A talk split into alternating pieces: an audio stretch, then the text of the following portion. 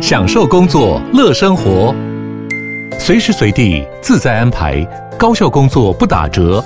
HP Dragonfly 一公斤轻巧机体，搭配超长效电池，三比二萤幕比例，视野更高，看更多。支援触控功能，好看又好滑，顶尖安全的工作好伙伴。HP Dragonfly 顶级商务笔电，采用 Windows 11专业版，在任何地方展现卓越的工作表现。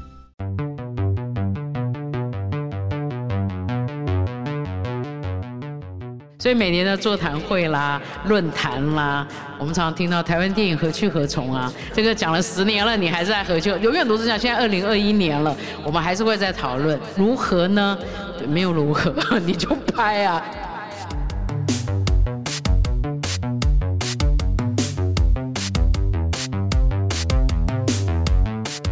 大家好，欢迎收听行销啪啪啪，我是你的 Podcast 主持人 T I N G Ting。今天邀请到重量级来宾，跟上一集一样，也是非常的抖。而且我必须要先跟大家就是承认一件事情，我自认为我其实是一个很少看国片的人。我来宾可能现在有一点不太高兴，不会啊。但是我后来就是查了我们今天来宾的资料，我才发现，哇，原来。我也是看着我们来宾参与制作的作品长大的呢。我来想，我看过哪些？我小时候就是非常喜欢一些上海的文学啊，或者是明初的一些东西。对，我自己也是文学科系出身的，就我发现哇，《人间四月天》还有张爱玲的《她从海上来》，张爱玲传奇电视剧的部分是我们来宾参与制作的作品。那电影部分就更不用讲了，像有讲到学运的女朋友、男朋友，我还有进戏院看。然后呢，还有大佛普拉斯，还有中破塞。就是我本来以为我好像没有看很多国片，结果我发现不对，我我我我都看过了。好，好，那讲这么多，我觉得大家应该就知道来宾是谁了。我们今天来宾是。第五十届金马奖年度台湾杰出电影工作者，微秀电影监制、华文创总监制叶如帆如帆姐，呜，自带音效。嗯，我我我觉得很好，很有趣了，因为一听你讲，然后你又很紧张，我觉得很好笑。哦、我们我们都很紧张。其实不用紧张啦，因为我才紧张吧？对啊，你说拍电影或制作电影，我们当然很专业。但是你说要受访或是跟年轻的朋友大家聊一聊，那就是另外一回事了。是，就是其实我在研究制片或者是制片人这个身份的时候，因为我们先前有访问过广告公司的 account。然后在看这些资料过程，我就觉得，哎，其实好像制片人就有点像是电影界的尔康一样，就是他是第一个参与电影制作的这个人，那他是也是最后一开最后一个离开的，就是有点像广告公司的尔康，他也是先去跟客户接 brief 什么，那也要去看市场是怎么看这个产品，想出一个行销策略，那最后呢，等到创意。可能是像是电影的导演或者是美术之类的人员，电影发行之后呢，最后最后放映之后，我看还要留下来写结案报告。对，我就觉得，哎，这其实有一点像是制片人这个身份。那我们只能用熟悉的事物去理解这个脉络，所以我就是这样想。所以我才其实很好奇说，说就是电影制片有没有像就是广告公司里面的 account，他也是有就是从。A E S A E A D 这样一直慢慢爬起，嗯、可能是制片助理，然后制片这样子哦，其实是这样子。对啊，我觉得它是差不多的工作类似，但是因为电影的繁复比较庞大一点点，所以它呃一个电影的成型到完成，甚至到你说。他已经走出了台湾啊，到全世界各地参加影展，嗯、或是去卖出。那到集结放映，那其实也要大概有三年的时间。每一部片的生命啊，嗯、我们都讲它的生命史，大概就是如果你不排除它前面在找寻故事的来源起头，嗯、或是我们做田野调查这些的过程，时间不计算的话，从开始要进进入制作。筹资制作一直到完成到上片宣传，这样子至少三年，它的生命史是三年，三年后可能就我们还是会放在那里，他就变成导演的一个作品集。嗯，那这个导演可能已经在拍下一部片了，或是他可能又在筹划下一个故事，所以他的这个进程比较长一点。对，但是你刚刚说广告的那个这个过程，其实差不多了，类似。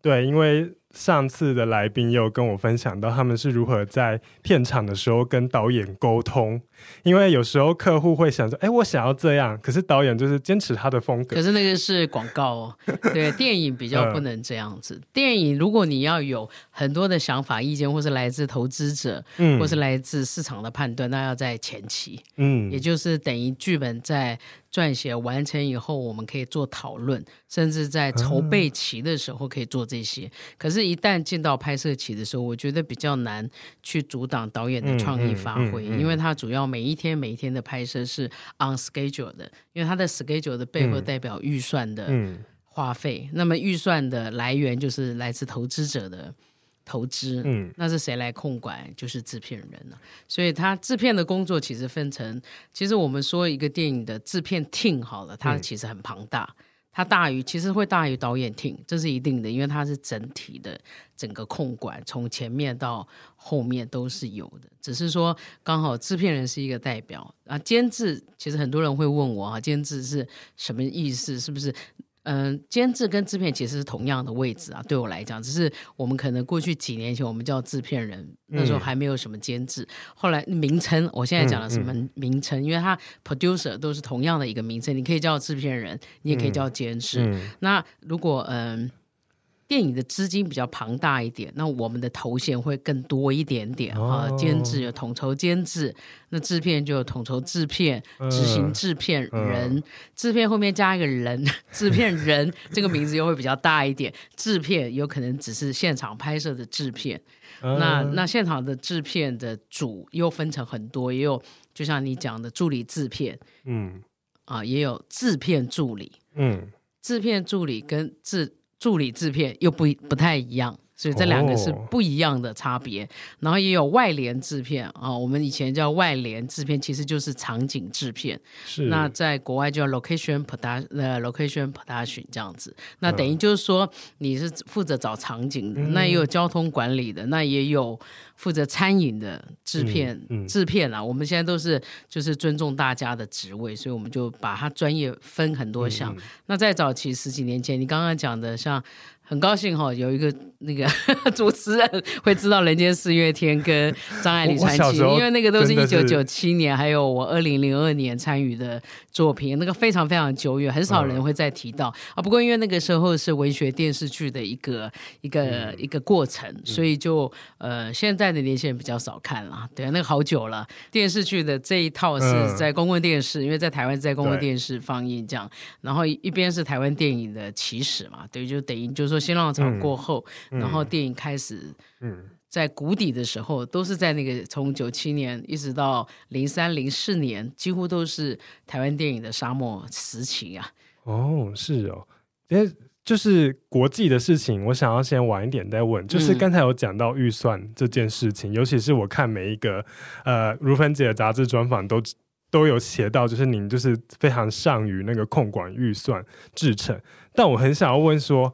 毕竟应该如芬姐应该也是会有一些，就是也是从可能会有一些小小的挫折中一直成长，那才会变成现在这么厉害。那我想要问你有没有遇过，就是预算失控或者就是时间控管，就是哎怎么好像没有这么顺利的情况？肯定有的啊，这是一定有的，而且从小做到大。你看我好久以前我们在做电影的预算是从台币。一千万开始做，嗯、然后一千二，然后到两千万、两千五、三千，一直到现在的这个那个预算的控管范围。那甚至也有做过超过一亿以上的片子，嗯、像《健忘村》，然后我们花了三亿之类，嗯、诸如此类的。那所以你所谓的控管，呃，上来是因为我自己是因为我从制作助理开始做起，好、嗯，以前我在做最早我是做电视剧，所以我做了一年，所以我本来就执行制作，就是管预算了。嗯、然后再过来，我第一部电影是做场记，但是第二部片我就做执行制片了，就直接控管预算了。嗯、那所以我那个时候是非常小心谨慎，因为其实超资的没有人可以垫钱啊，那不是制片就是导演啊，就我们两个人，没有别人啊，因为你超支啊，那资方不会管你啊。对啊，所以对我们来讲是不容许超超出预算的。哦、那可是这个就是我跟导演之间的拉拉扯。嗯、可是这也是一步一步一步这样走来。后来一直到后后后面这十几年来，其实控制预算本来就是他一个制片的必备的条件了。嗯、也就是说，我今天其实对我来讲，就是我今天给你一千万，嗯，你一定要在这一千万内完成，嗯、一直到他出。发展出以前电影的拷贝，或是现在我们说的 DCP，嗯，对，就是到这个为止。那这个预算是你控管在这个范围里，所以它是有很多的技巧跟经验的累积哦、呃，一定的啦，这是这是一定哈。就像其实一样啊，不止预算的掌控，在其他的各行各业也都有预算。嗯、就像你今天有一个预算，你想开一个咖啡店，你只有一百万。嗯一百万开咖啡店跟五十万开咖啡店，你有什么差别？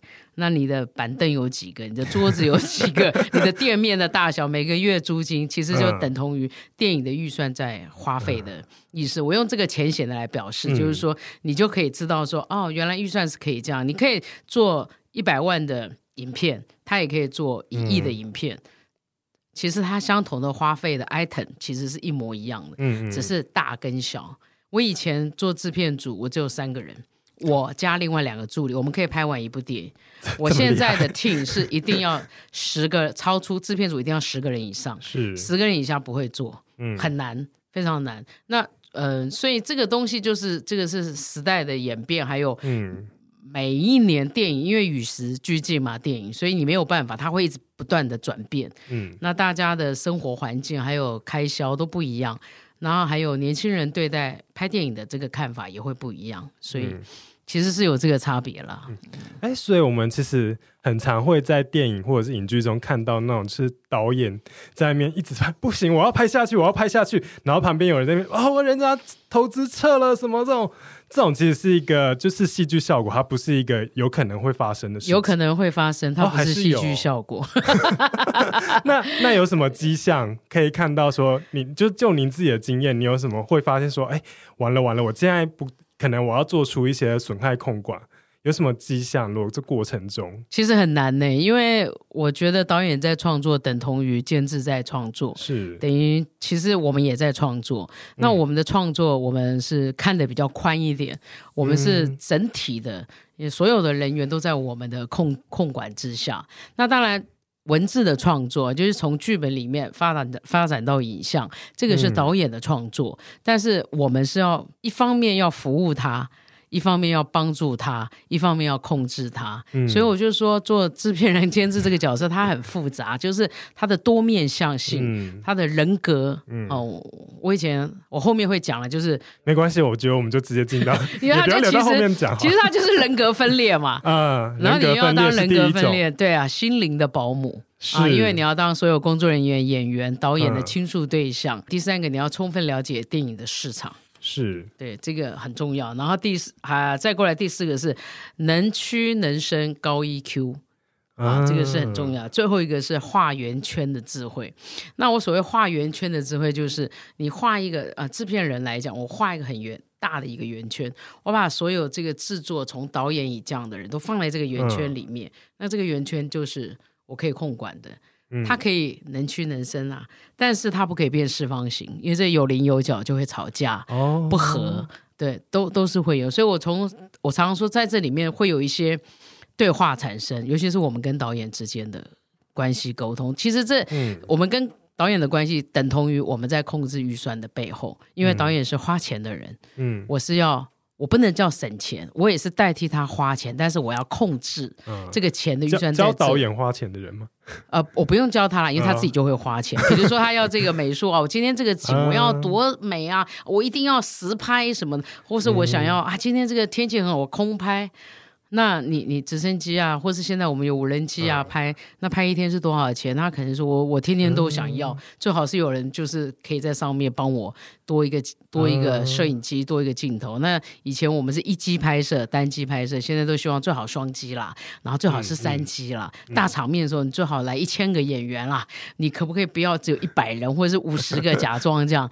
都是这样，这都是导演的要求。可是我觉得他是在满足他的剧本的创作。嗯，那我们。是配合他，其实就是我们其实是买菜的那个人，嗯、他会指指明要他是一个总铺师炒菜，但是他跟我讲说，我今天要蒜哦，哎，你不要跟我买那个嗯。好的蒜头，不可以是外来的蒜，嗯、我要台湾蒜，我要米啊，日本的米，或是我要什么什么，这些都是他指明的，嗯、但是我一定要想办法用合适的预算去，我会要说服他。呃，台湾的米也很好吃了，所以你换一下啊。台湾的器材很好，然后他要韩国的什么做特效，我就是说台湾的特效也很好。嗯，那我要去找出这个团队来让他幸福，然后大家一起合作。其实都有方方面面，嗯，因为太多的技术层面了。这个这个讲要讲很久，但是就是说我们跟导演之间的沟通，其实就是花费预算的关系。嗯，那么在花费预算的背后，就是我要控制。嗯。其实是是这个关系了，嗯，我想要问如芬姐有没有一两个实际的日子，就是比如说老导演指明要月光米，但是你就是建议他，哎，我这个浊水米就导演用了之后，哎，吃起来跟月光米一样好，哎，有没有这种你实际的案例？一定有，但是呢，但是我不能举例啦，哦、因为这个电影太敏感了。就像我讲超支的电影，一定有。嗯、我我曾经拍过五千万的电影，结果他后来神圣的印钞一个月。嗯，他没办法，他拍不完，印钞就超了一千万，嗯、然后我只好带着他，我自己去跟投资人道歉，嗯、然后呃都有碰过这样的情形，因为道歉，可是那个一千万谁要出啊？嗯、还是投资人，又回到他们的身上，哦、所以他们当然会生气，可是已经没有办法，我一定要拍完，嗯，就是头洗了一半，你总是要让他洗完，哦、其实很多是这样，所以我觉得跟导演沟通的艺术，这个是我们一直长期扮演的。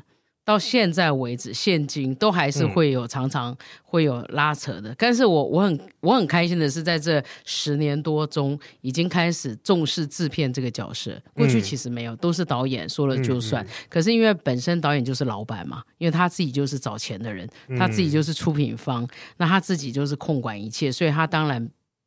不会太在乎，因为他就是要这么做。可是对制片人的产生，是因为我觉得我们可以协助他做更多的事，因为我们从客观的眼光来帮助他更达成他要的目的。那甚至我们可以还可以帮助他影片在行销上，在。国际影展上，甚至在参展上，嗯、我们可以很多的判断。因为就像我说，做监制制片人，我们一年可以做好几部片，可是导演创作可能他两年、三年只能做一部片，嗯、甚至有的人写了十年的剧本，他好不容易要当导演，所以那个那个态度跟心态有些是不太一样的。嗯，那我想要问，就是如芬姐合作过的导演这么多，那也有就是那种票房很好、比较商业类型的导演，那也有就是艺术类型，就是比较实验风格或前卫风格这种。那这两种路线的导演合作起来有什么不同吗？嗯，其实我。对我来讲，我觉得都一样哎，因为因为其实所谓的呃呃，我不我并不这么分野啦，应该是说呃，所谓某种商业取向，其实这些呃呃，在大家所判断的商业取向或者是艺术创作，这个都是事后。嗯也就是说，我当我这个影片做完以后，你才发现它原来是这么这个样子。当然，在起初你收到剧本，你在看剧本的时候，你很容易就判断说，哎，这个剧本好像比较呃通俗一点哦。但我说通俗，它并不是不好，嗯嗯、好通俗可以随俗。就是我的意思就是说，有时候你看就哎，它很容易看，那你就知道它影像拍出的大概观众可以比较容易。接收。那有一些艺术形式的剧本是它比较哲学，它、嗯、可能写了很多很多篇幅描述个人的主角的心态。嗯、那这个我们在拍上，我很难去去按照这个文字上，我就我自己可以想象的出来，嗯、但是不见得导演可以拍得出他自己要拍的，因为这个这种东西是很矛盾的。所以对我来讲是，呃，我做每一个影片啊，就是我自己第一个一定是我自己觉得，哎，我我觉得这个故事很。很有趣，然后你看电影都一百年了，所以我们不可能说电影没有相像的，嗯、任何爱情片、恐怖片、厮杀片，什么你要讲的什么的所有片，大家都有。好莱坞片每年你看七八百部，怎么可能你说没有片？故事一样都有，是只是它在里面里面会没有会不会只要有一个元素一点点是不一样的，我就会觉得哎，他可以试试看，嗯，来挑战电影市场，嗯，那是这样的。态度，所以我才会说，我选择的剧本或选择的电影案子，我会从这个方向来找演。但是你所谓的商业意思就是说，哎，他拍完以后，也许我们找的演员他不是很明星，但是他突然就冒了，就爆了，大家就觉得他太好看了。其实这就是我的少女时代，意思这样。因为当时我们在做的时候，我没有预期他会卖成这个样子。其实我们在做总铺师的时候也是一样，我们做陈奕迅导演的那个时候的案子，我们也很紧张，因为我们其实没有太多预算，但是又希望他可以卖钱。那但是我们也不知道他可不可以卖，所以等到后面他一旦破亿的时候，我们其实非常开心。所以我我我认为台湾电影是这样，就所有具备破亿的。那个元素，我们其实每一部片我都会觉得它是希望它可以卖，以呃，我我倒不觉得可以破，而是说它会卖的不错啦。嗯、我每一部都这么期许，我们都希望票房好，我希望台湾的观众可以来看这个电影，是这是我做每一部片的期待。但有时候没有，就是刚好天不时地不利 人不和，那我就没有办法。就是有时候真的会碰到这样，那有时候是环境，你突然这个时期发生了什么事情，台湾那这个电影就出不来了。那没有办法，你即使拍的再好，没有人会欣赏。那有的电影是我并不觉得它怎么样，观众就觉得哇，它它很不错诶，很很好卖诶。这个，然后我就会觉得啊。是我太老了吗？Oh. 就是有时候我会在我不，所以我就说台湾电影，呃，也不是台湾电影，所有世界电影都这样，它很难 SOP。除了好莱坞的漫威系统，这、oh. 个是他们有一贯的电影工业模式。台湾没有电影工业啊，我们过去有，但现在没有啊，所以我没有办法去说我们可以 SOP 一个什么，嗯，很难呐、啊。当然，现在慢慢的恐怖片一定有，你看，好、oh. 哦，女鬼桥现在不是有在拍啊？第二部《中邪》也不是有两部了，嗯嗯，红衣小女孩有三部了。它就是一个所谓的，我们如果说叫做 SOP，它其实类似，因为这都恐怖片系列，嗯、那你就可以证明台湾人看恐怖电影喜欢。嗯，开始有一个规模，对，它有一个东西，但是你一定要设计在一个预算之内，嗯、一个什么的故事是让他觉得，哎，这个好好有趣啊！嗯、女鬼桥不就讲大学？大学里面的一个桥什么的，这是一个事件，然后他就把它改了，然后他就可以做。那我觉得这个都是一些元素，嗯，那他套用台湾的元素，红衣小女孩套用台湾的元素，所以你就会觉得，哎，这个会卖啊，嗯，它就出来了。但是你当初你在找这些素材的时候，你并不会很预期啊，你只希望我们所有，我觉得台湾电影人都是，嗯，我们不要赔钱，我们每一个人的希望都是，我做这个片，我们可不可以不要赔钱？哦就是只是这样子的概念，可是他一旦赚了，一旦冒，嗯、我们就会回来反省说：好，那我知道我们可能可以有下一集，或是我们可以再有什么突破。嗯、那我觉得这也是一种激励啦。对啊，哎、嗯，所以不会有那种导演，就是我这一部片，我就是要我就是要入围看成，或我就是要怎样得很多奖，而但是我可以不在乎说观众到底喜不喜欢他，没有这样子的电影。有有非常多，那跟这样子的导演合作的，那我只能说没有。我通常是这样，我都会跟导演说，就是说，因为这是你的电影，我们都希望电影导演、嗯、这个电影导演这个导演是他的职业，是。那既然是他的职业，我希望你能拍有第二部、第三部、哦、很多部，可是你不能只有在这一部你就挂了。如果你真的很想去影展，全世界各大都可以去，嗯。每一个人有梦最美，没有关系，你就去做。但是电影出来，你好好的做完出来，我们好好的去看看全世界各地的策展人、嗯、有没有要这样的电影，有没有想要看这个故事。嗯、你试一次你就知道了。那一旦没有了，好，你要先先回头先自省，这个钱是多少？这个电影是多少钱拍的？那你花了两千万，那你这两千万在哪里啊？你要不要回收一下？嗯、虽然台湾有各式的辅导金、各县市的补助，除此之外，你自己所垫的钱在哪里啊？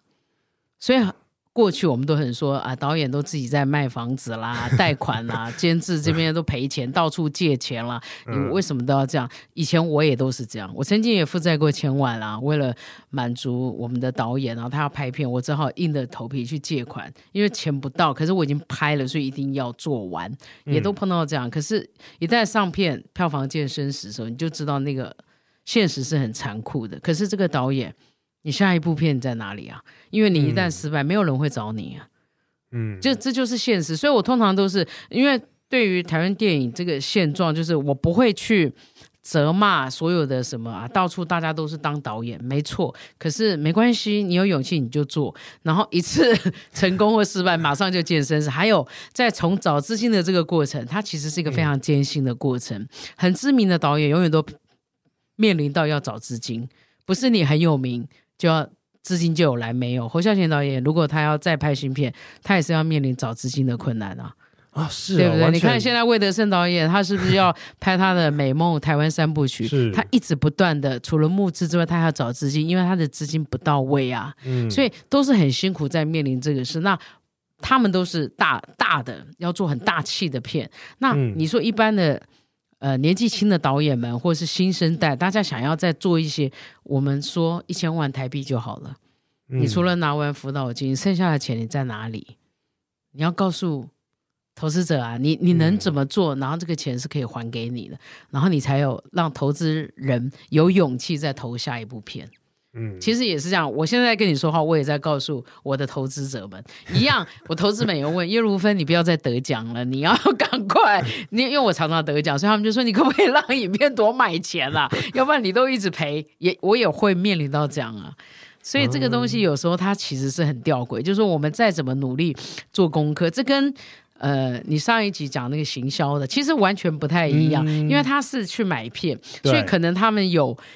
身上有一千万，这个公司有一千万的资金就好。他一千万，他可能一部片一百万，他可以买十部片；嗯、一部片两百万，他可以买五部片外片。我指的是外片，所以台湾才有很多外片进来嘛。你看台湾的独立外片的公司太多了，嗯、可是台湾真正要做台湾电影的制作公司非常的少。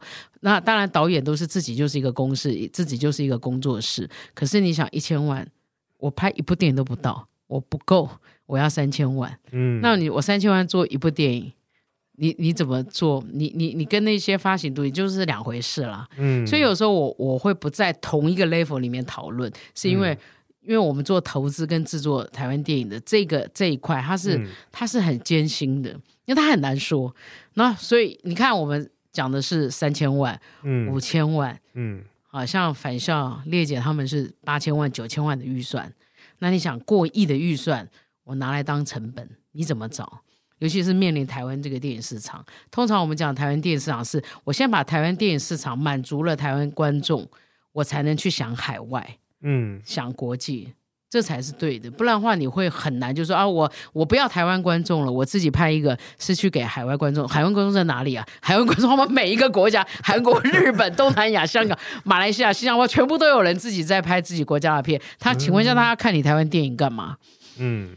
对吧？所以你要反过来啊！所以我就说，有时候我们都想很宏观的理想，嗯、那些导演们都会觉得 啊，我真的想要去坎城啊，我想去柏林，嗯、想去威尼斯，fine，你都可以这样去想，没问题。但是先看一下你的影片，现在做到哪里，然后再看一看其他的片，过去这十年来曾经入围过坎城、柏林、威尼斯的那些片是什么样子，嗯，你就知道你的片能不能靠近一点点。嗯对吧？连我自己在做的片，我也没有把握说，哎、嗯，我现在可以有把握去砍成，没有，从来没有。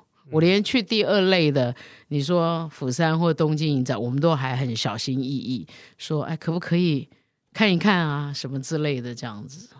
嗯，所以其实如芬姐每一次就是参与电影的制作，其实都是从蛮早期的阶段就开始介入，让这个电影产生的过程嘛。呃，是的，因为原本一定要这样子啊，因为这样我才能知道这个故事在我们的手上，我们来帮助他们，我们可以最后让这个影片到达什么位置。嗯，因为这个是这是我们的工作，对我来讲是这样子。嗯、对我我不可能是说，那有很多现在有很多，因为我对我来讲就是电影监制也好，现在因为很多有钱的公司老板们也可以挂监制啦。那有些人他他他做做要说啊，我要当监制，那你也可以当监制。所以对我来讲，这个监制的这个职位这两个字的名称，呃，它。并不具特别专业性，因为谁都可以做。那只是说我们是因为我们是从基础做起的，我们做的比较久，那我就稍微经验比别人丰富一点点，但并不代表说我就可以成功，就是啊这一步我就下准了。没有，嗯，电影永远都是一个赌博的概念。我认为它是赌博的概念，是因为我赌它会成，它可能不成；我赌它不会成，它可能卖。那有很多剧本在我们手上，有时候来了，我看我说啊，这个故事写的我觉得好难看，结果观众爱的不得了，他买到千万我就闭嘴，哦、因为我们常常碰到这种事啊，然后你就觉得啊，为什么？那男主角、女主角都很丑啊，那故事也不好看啊，为什么他会卖？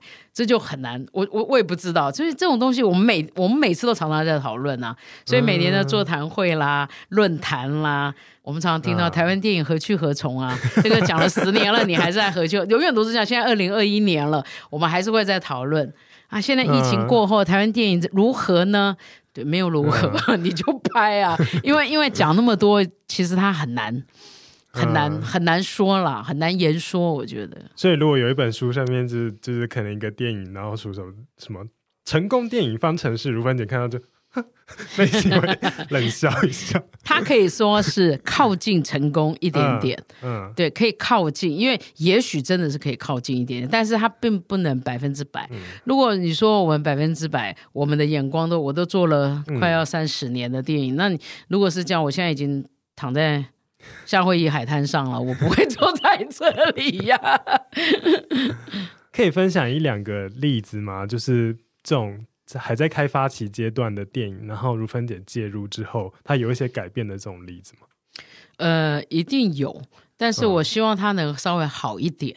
嗯，肯定有这样子的。那像有一些电影是呃，它已经像我们分两种，一种是说我们自己开发的，呃，也就是说我突然看到一个。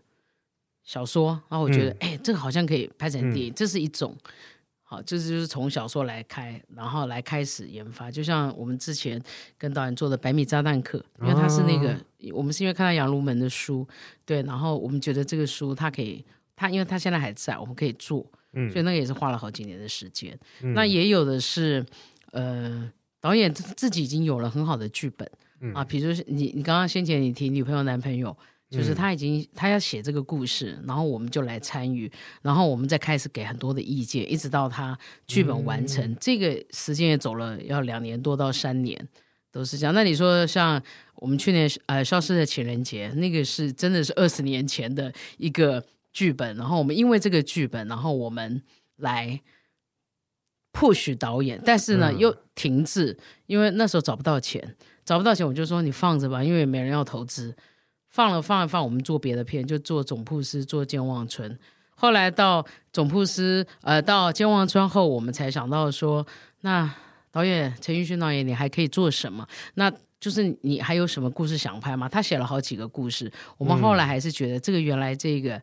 慢一秒，快一秒，我觉得这个很有趣，这个元素很像都没有改变，我们就做这个，邮局也没有，设定也没有变，嗯、所以我们就决定做这个。嗯、那你说，当然我做钟孟宏导演，他是另外一种概念哈。钟孟宏导演因为他是广告导演，改变他自己想要做电影导演嘛，然后他自己要走他自己创作的路，所以他对我来讲，他是一半的，他其实是一半的出品方，因为他自己找钱，嗯，那有时候也是我找钱。但我们是互相搭配，所以我我是监制，他是导演嘛，对。然后后来他自己出来做监制，我跟他一起搭配，也有这样子的案例。但这个故事都是他一开始就研发，所以我们呃做钟孟宏导演的电影很快，他大概一年两年我们就可以成型一部片。那其他的有的都研发很多，像我做第九分局、嗯、这个剧本，我们也改了一年多，我才让他可以开始进入筹备，直到拍摄，还要能找到资金。其实找资金是最大的。环节啦，对啊，嗯、所以这个很难，真的很难。嗯，所以如芬姐会早上起床就有很多讯息，就是敲敲你说：“哎，如芬姐，可不可以看看我的剧本啊？”会有这种事吗？其实也没有，我有时候也会想去找一些好的导演啊、好的剧本，但是有些他们资金已经满了，或者他们有他们自己呃属意的合作的对象，那我觉得都很好，我都乐见其成啊。嗯、那当然有需要我的意见或建议，我一定会给予。嗯、那这个就是在合作上大家参与，不一定我一定要做监制，因为我做监制就会像你刚刚说的，我一定会从头开始定，嗯、因为我既然挂了这个名，它不叫挂名，是因为我真的会下去做，嗯、所以我会盯得很紧啊，它任何的环节都会在我的，其实会在我的掌控。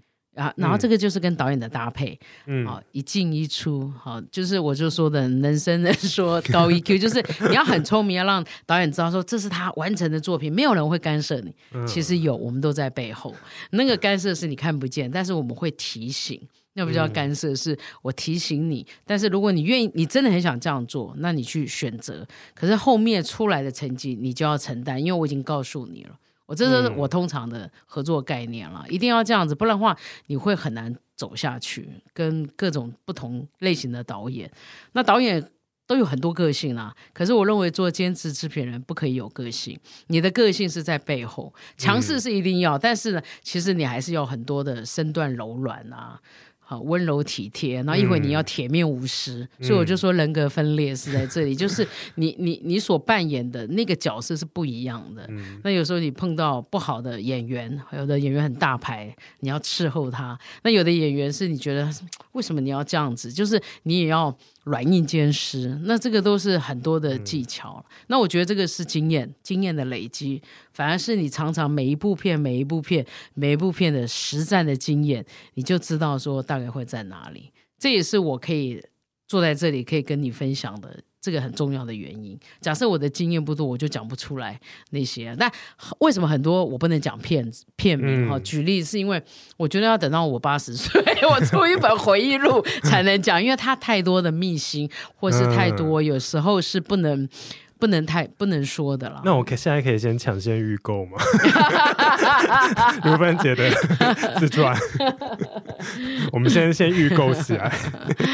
对啊，所以有些有些可以大概就是你、嗯、其实如果很了解我的人，或者是知道我的人，常常听常常讲，他大概就知道说我在讲哪一部片，因为大概都会在我们的环境。都在我们的前前后后，因为我每年都有骗子出手嘛，所以大家看看大概就会知道了。对啊，刚才有一直听到一个关键字“找资金”，找资金。其实我有点好奇，这个找资金它有一个基本的流程吗？或是你通常怎么样去进行为电影募资？嗯，其实也没有叫基本流程，而是说它本来设计在那里。比如说我我我我有一个比较。厉害的本事啦，这个本事就是你一个剧本给我，我大概翻看完以后，我会知道它大概会设计在多少的预算内可以拍完。我我自己会有感受，那个一看我大概就会知道。那当然还要再跟导演谈一次，我就知道它里面可能有隐含着特效啦，或是一些特别的镜头啊，我大概就会知道它的预算会设计了。然后因为这个故事跟这个预算，它就会跟市场现在的电影市场息息相关。那现在这个电影市场现在票房在哪里？台湾的国片的位置，你你你什么样的片型？今年喜欢什么样的片型？好，同志的片子吗？还是爱情片？还是一样是 IP 小说改编的？或是一样的恐怖片？或是有一点点警匪追逐？啊，杀人案件这种，我会分，我们我们会判断分析，以后就用这个来判断。一旦出来了这个预算，我就会跟这个预算去想。第一个要不要这个导演新导演吗？他是中生代导演，要不要送辅导金？辅导金对我们来讲是很大的一个补助，嗯、等于他就是一个第一桶金。我一旦有拿到辅导金了，等于有九个评审帮你判断这个案子好或不好，才会给你嘛。嗯，不会给你的一定是不够好，下一次再送。那辅导金一年分上半年、下半年啊，所以我就会知道说，那我们再改进。拿到了辅导金，很快的，我会根据这个案子，根据这个导演，我会判断投资公司就那么一些，哪些投资公司适合投，因为有些投资老板喜欢管剧本，他有很多剧本的想法意见，他可能他觉得他要投资，他就要修成是他要的，有这种，那也有的是我不管，但是这个条件完了以后，版权我要拿在手上，是我来操控，哦、也有这样子的公司，这叫条件。那没问题，我们就会看。有的是后期公司，可能是说好，我决定这个我投资五百万，你的后期声音录音室还有什么，在我这里做。那他可能不够好，可是他不够好，他希望能多进步，所以他需要片量。所以他们会去参与一些投资，有很多后期公司，台湾的电影很多后期也会这样做。所以还有有些特效公司，他说：“哎，这个剧本里面的特效蛮多的，我可以发挥练习。那我也投资一些些，但是特效我要全包。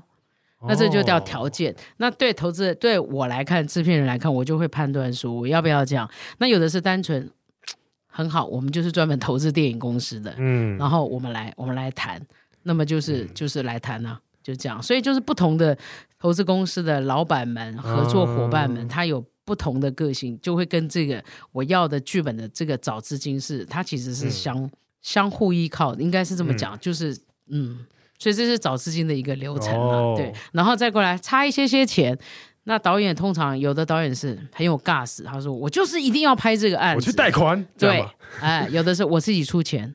我借钱是吧？但是我会反对啦，因为我就说你不要用到你自己的钱，你可以出钱，代表你愿意赌这一把，导演，但是千万不要倾家荡产。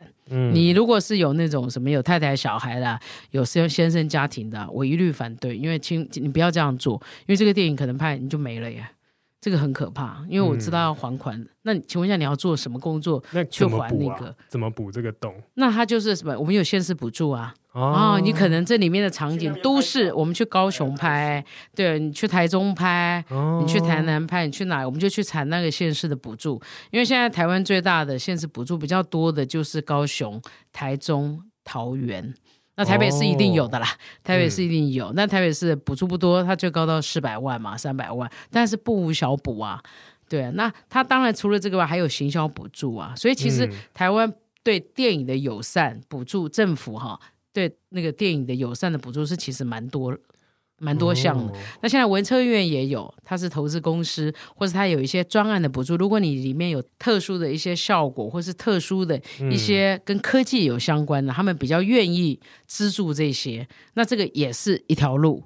对，所以就看了，其实都有，那只是看大家怎么来找寻资金这一块。那当然，这是我讲的是台湾，那也有海外，嗯、比如说香港的啦、新加坡的、啊、马来西亚的，有些。电影公司他们四处都有设点，那他们也愿意投资台湾电影。对他来讲，台湾电影便宜、钱少，然后还可以做不错，搞不好一赌就赢。所以他们如果资金盘，他可以投一点点钱。哦、那我们通常有跨国际合作，有法国的、啊，他有后期的补助。你你跟法国的合作，可能他要求你到法国做后期，可以啊。如果没有在疫情这样的。情况其实这种合作都很开放的，嗯、所以你可以去各种去北欧。那我曾经制作过北欧瑞典的电影，他那个导演是华裔的，他但是他住在瑞典，他就是拿着瑞典新导演的资金，大概也是七八百万台币，他来到台湾要拍一个台湾的故事，但是是瑞典人来到台湾的，我觉得很好，嗯、因为他已经有七八百万的资金，然后我帮他谈了台湾的，就是外国片来到台湾拍有税税务的补助。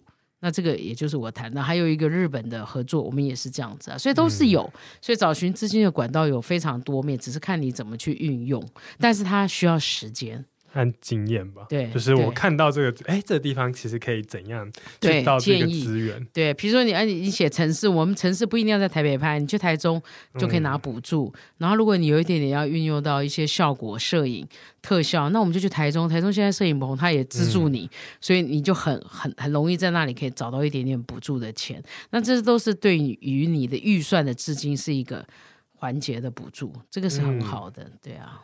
有没有遇过像唱片公司他想要打歌，就我不助你，但是你哪里要放我的歌这种情况？啊，没有，那个是电视剧哦，电视剧是有跟唱片公司合作，通常都是放歌，然后那个电视台收钱嘛。嗯、我一直记得电视剧都是有这样，但电影没有。嗯、电影是反而我们倒过来，比如说我们跟华研唱片合作，嗯、或是跟五月天他们的相信音乐合作，那我们用他的歌，我们是采取大家互相等于他的歌授权我在这一这个电影里面使用。但我只限于这个电影，我并没有要单独发一个电影专曲或什么，这叫做合作。那有的是歌手现在在准备要出唱片的时候，我们会去谈及说，我觉得我的片尾可以放一首歌啊，放拉拉的新歌，或是放五月天的新歌，嗯、那我们就要去谈。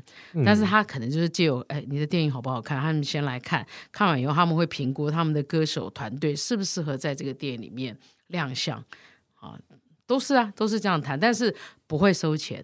没有收钱，嗯、是我只要拜托我们不要付他钱 就可以了，因为这个是互相。当然，我们有买音乐版权，嗯嗯、买电影音乐版权是另外一件事。像《消失情人节》，我们片尾用 Bee Gees 的那首歌，嗯、那我们要跟国外接洽，我们接洽了很久吧，至少有半年的时间，然后才好不容易谈到可以授权给美金，嗯、那个钱都是非常昂昂贵的。但是那个是在我们的预算内，我们已经知道了，所以就必须要这样做，这样。嗯、所以。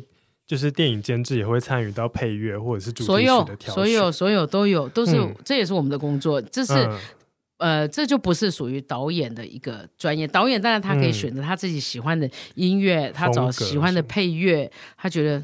像我们做周梦红的，我们一会是林声祥老师的，嗯、一会是左水溪啊。虽然他们已经解散了，但你就找他来做，他也不会做。但是你用他的技巧来，我们都是这样合作。然后还有卢律明老师，所以说大家一起互相合作来做。那其实这个是导演的创意概念，但是是我们在后面监控是第一个预算，嗯、第二个。这个合作完以后，这个音乐我们可不可以用在我的宣传行销上？我在电影上映前，我可以做什么动作？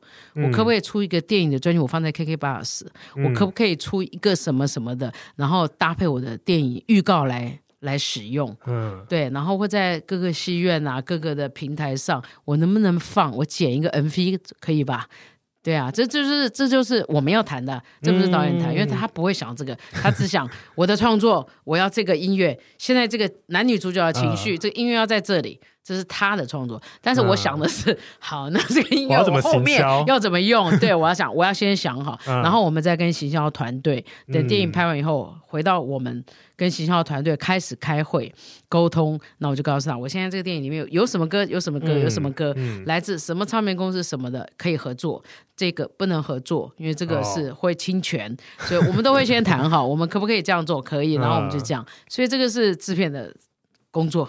对啊，嗯，所以像当初就是像中破塞的金脉博湾这么红，然后他就是在网络上就一直扩散嘛，啊，这个就是，就就是、这个就是宣传的技巧，跟我们当初在设计的时候就有就有想到这一件事情，所以我要拍一个很有趣的画面，短短的。他后面的那一个是我们后面的形象团队再去市场重拍的，嗯、就叫美秀姐来帮我们再重唱重拍，那个是后面的发想，但是在之前前面的是原来就有的，嗯、那个是导演的。创意发想，嗯、然后再跟现场还有我们的配乐，还有摄影，大家一起讨论出来的。嗯、对，还有包括演员的配合。嗯，然后在我们的拍戏的中间空档，我们要拍，因为这个我们都知道拍以后我们可以剪来用，这个都是有的，嗯、这个也是要规划啦。对啊，对，就是后续的扩散，其实也是监制的在想行销策略的一环。所以有时候我们就是。回头回过头来讲，就是制片人跟监制站在电影里面的这个角色，他的扮演有时候我们会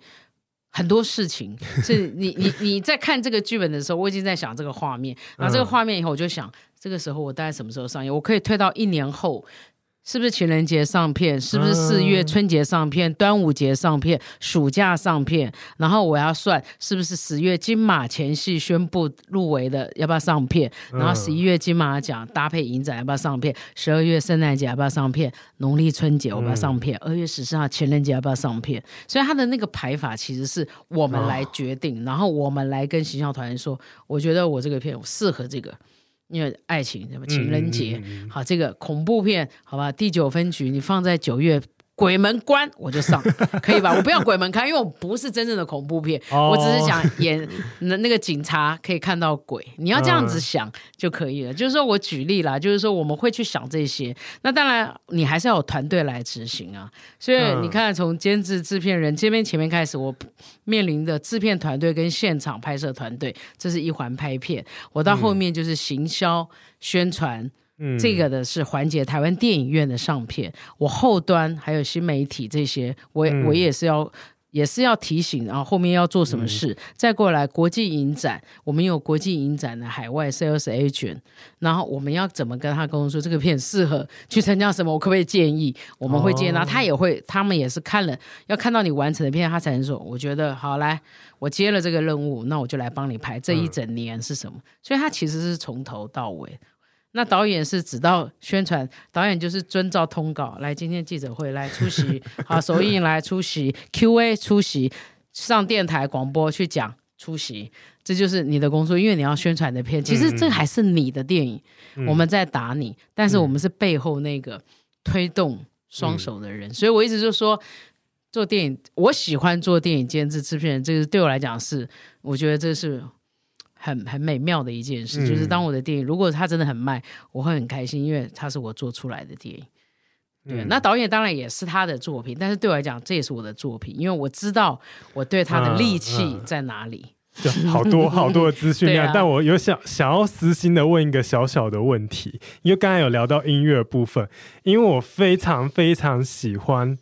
女朋友、男朋友里面，谭美云唱的《苦海女神龙》，我那时候听完，我就每天 YouTube 大概听三遍，很想要知道这个选乐，这这个音乐过程。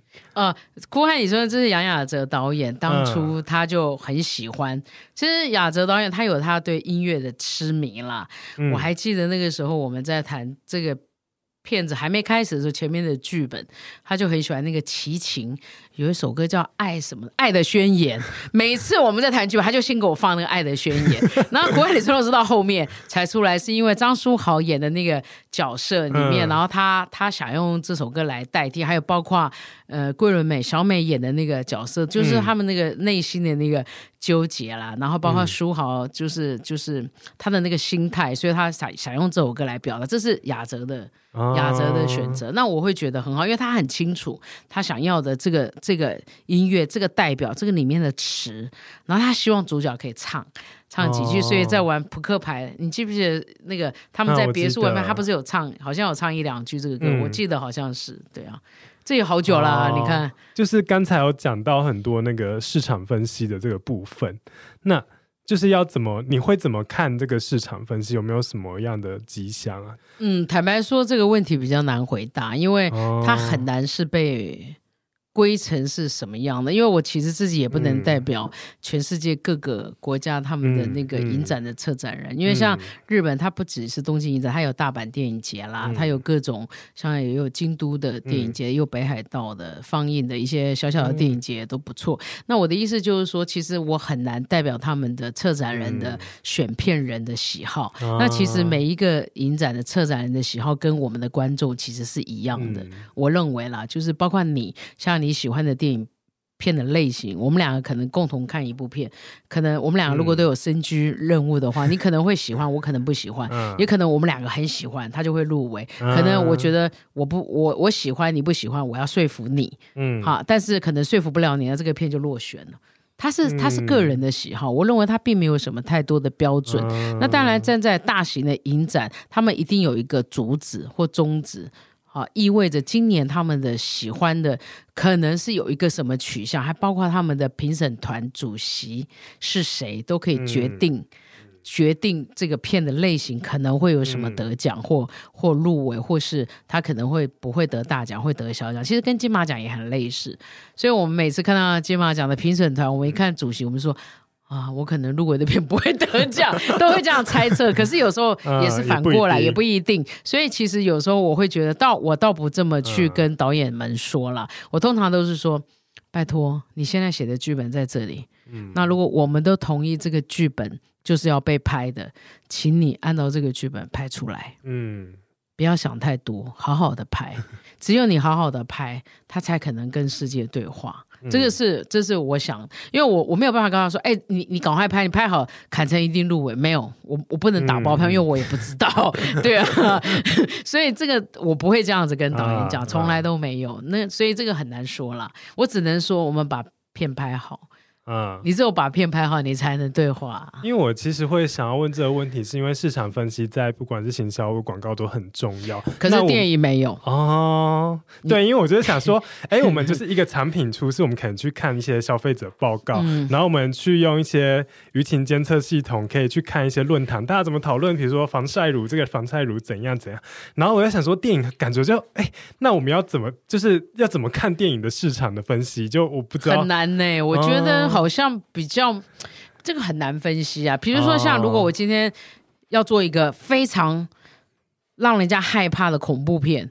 我不会去想什么影展呢、啊，因为恐怖片有什么影展？可是我会去想一些特殊的，可能在哪一个国家有一些恐怖的奇幻，他要的影展，我可能会去建议。但是还是要先让导演先好好拍出来，万一他拍出来很烂呢？你你你这也没有用啊。所以有时候我们会一起导演拍的很好，可是他拍的就他他没有才华，可能他非常想拍电影，这个很现实，就是他没有才华，他又一定要拍，他有很多资源，可他拍出来就是不好看。嗯。那你怎么办？嗯，所以就变成说，这个我我倒是没有办法从什么的那个市场分析来，但是我可以告诉他是说，你看现在今年或是去年、前年这三年，台湾大概观众会让他破亿的类型有哪几种？我们讲破五千万的，或是有破一亿的，那。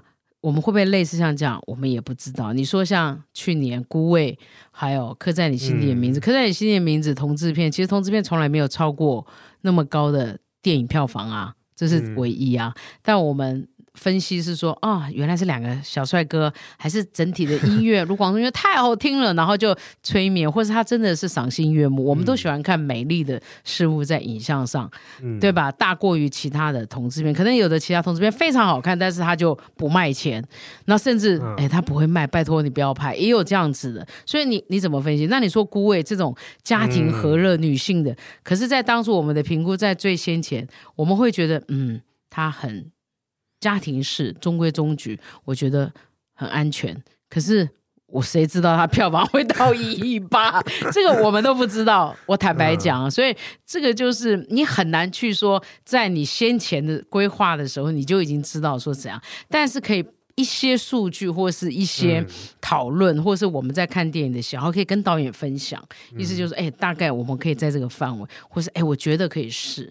哦，这都是这样子啊。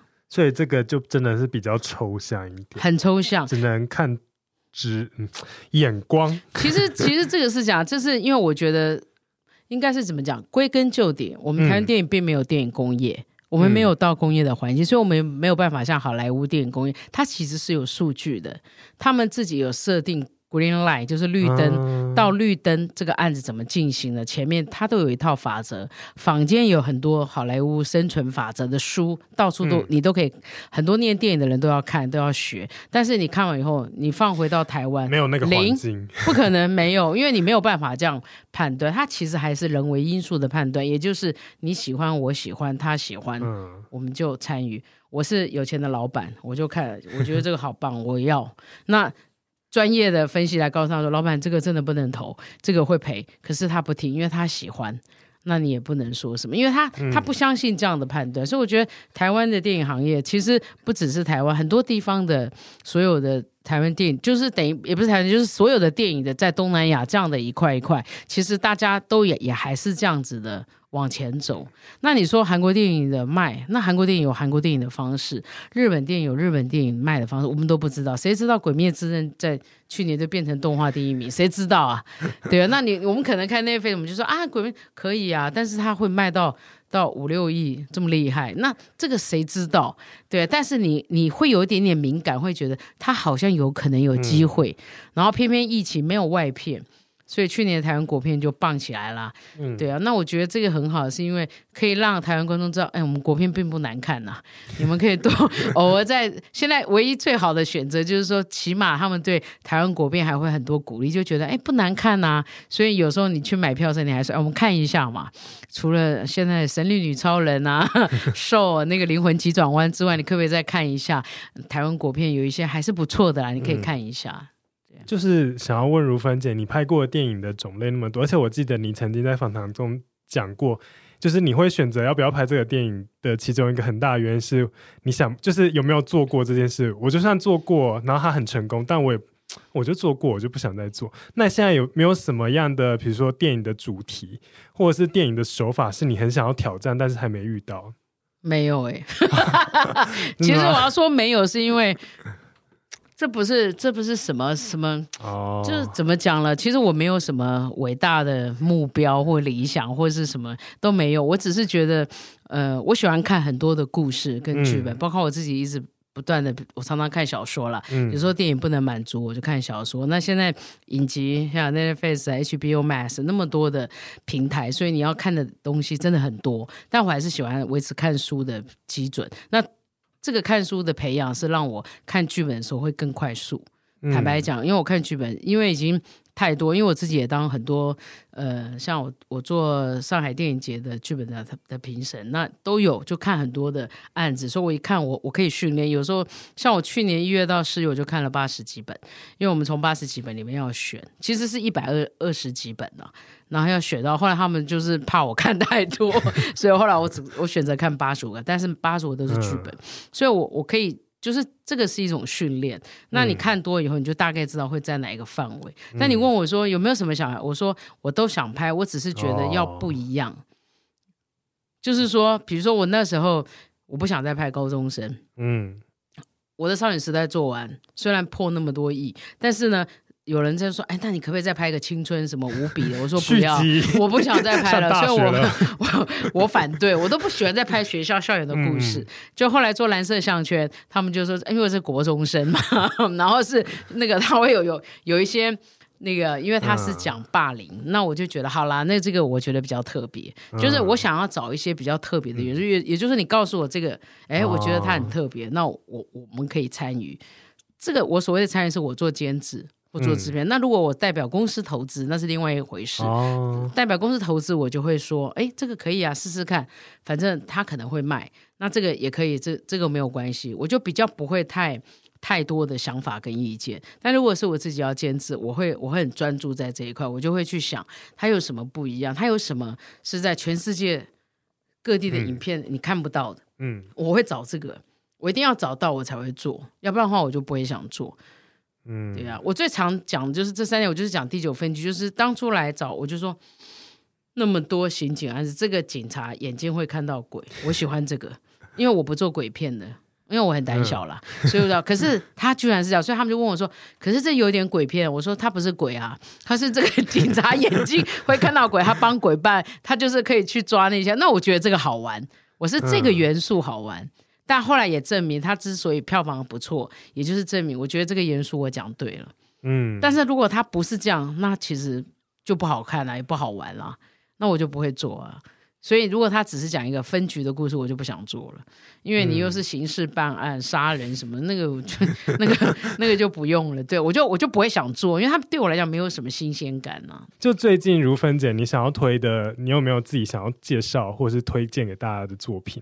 最近。最近啊，对啊，有啊，我们春节会上徐玉婷导演的《谁是爱上他的》这个新这个导演哈，徐玉婷导演，他也是知名的编剧，嗯、他的最新的电影叫《我没有谈的那场恋爱》，因为这个片名我们改过，所以我每次都叫我们没有谈的那场恋爱，嗯，我没有谈的那场恋爱，哎，这个电影很很有趣哦。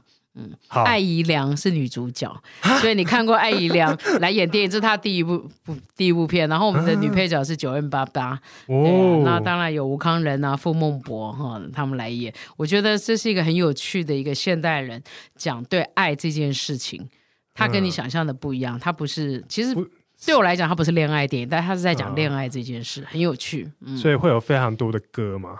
有有有有有有有有有有很很活泼，对啊，好，好期待哦！预告出来了吗？好像有一个首版的预告出来一点点，但是因为他打农历春节嘛，那我们现在那个片还在做，嗯、还在还在后期。对啊，这个礼拜还在后期。哦，我想说，我可以放在我们节目的下方的 show notes，直接预告啊，连接啊，好像可以耶。连结的话，他有脸书的那个。官网对啊，粉丝团还是什么的。好啊，好啊，那我就把，不好意思，二月几号啊？完了。上映。二月十号。二月十号。二月十号上映的。我没有谈的那场。我没有谈的那场恋爱，因为我不是监制嘛，所以我们都没有专心。但是我很喜欢这个故事的 idea，所以当初我们呃代表公司投资的时候，我就觉得，哎，这个电影好玩有趣，嗯、是可以是可以做的。但因为我自己没有，我只有帮帮助徐玉田导演一些些建议而已啦，嗯嗯、但是并没有真正的参与，嗯、所以就比较容易会那个不太记。嗯、啊，他片名因为改过，然后我都会觉得这么拗口。可是后来我。我每次叫这个片名叫恋爱，就是恋爱恋、啊、那个恋爱啊，什么恋爱的，就是这样。好啦，谢谢你啦。嗯、好，那我们现在录音的当下，其实《腿》这部电影，张耀生导演的《腿》还在上，也是上映的。对对对，所以我觉得应该我剪片剪剪辑的速度应该。我剪完的时候还是在上映的，所以大家要好好把握 这两部片。希望没有，我们消失情人节现在还有几场在放，哦、然后同学麦纳斯呢也还在上，嗯、然后腿当然也是在上了，所以大家有机会如果能到电影院看到这三个国片，大家还没有看的可以去看看了。嗯，对啊，嗯，大佛普拉斯在 Netflix 也上，大家可以多看几遍，回味一下。普照也是啊。好，今天非常谢谢如芬姐，谢谢就是分享了这么多。不管是从呃如何预算控管、时间规划、找资金到市场分析，各式各样在电影产业的一些他自己多年来的经验谈，真是让我获益良多。好，谢谢如芬姐，谢谢谢谢。那喜欢行销啪啪啪的观众，就是可以到 Apple Podcast 留下五星评价。那我们最近也开出了抖内功能，所以喜欢我们的节目也欢迎，我们也需要资金。小额小额募资开启中，那谢谢大家，谢谢，那拜拜，拜拜拜拜，谢谢。